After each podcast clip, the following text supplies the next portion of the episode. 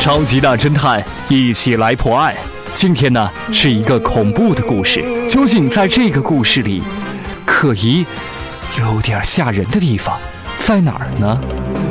早晨我去卫生间整理仪表，这说明了卧室的床前没有镜子呀。如果有，为什么不去照床前衣柜的镜子呢？这说明了凌晨两点的镜子是不存在的呀。那我昨天晚上看到了什么呢？应该就是撞见不干净的东西了。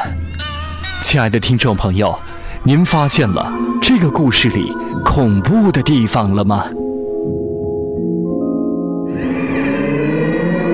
超级大侦探，一起来破案。下期再会。